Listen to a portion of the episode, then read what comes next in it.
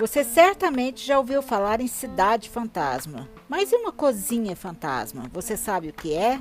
Pois é, a tecnologia democratizou o mundo dos negócios, não há dúvida. E agora, aplicativos de entrega de alimentos como Uber Eats estão começando a remodelar a indústria de restaurantes. Conforme mais pessoas encomendam comida para consumir em casa e conforme essa entrega vai ficando mais rápida e mais conveniente, os aplicativos vão mudando a essência do que significa operar um restaurante.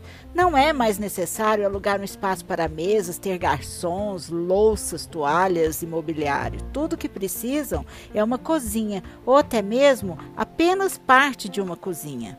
Os clientes podem nem ter ideia de que o estabelecimento não existe fisicamente. Essa mudança popularizou dois tipos de estabelecimentos gastronômicos digitais. Um é o restaurante virtual, que faz parte de um restaurante de fato, mas que oferece cardápios diferentes, específicos para os aplicativos de entrega.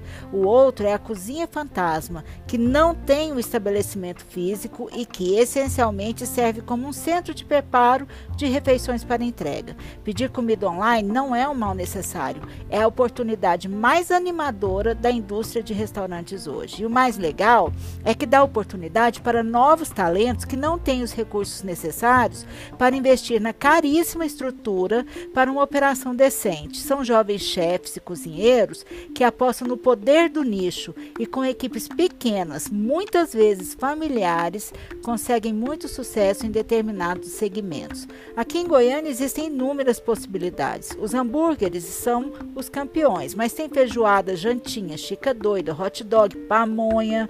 Basta rolar o dedo pela tela do aplicativo e voilá, um mundo de sabores se revela. Para conhecer melhor o seu restaurante fantasma preferido, aposte nas redes sociais e prefira aqueles que compartilham sua rotina, bastidores e testemunhais de clientes felizes. Quanto mais atividade nas redes sociais, maior o compromisso com a qualidade. Afinal, na internet, contar lorota, ó, não é bom negócio.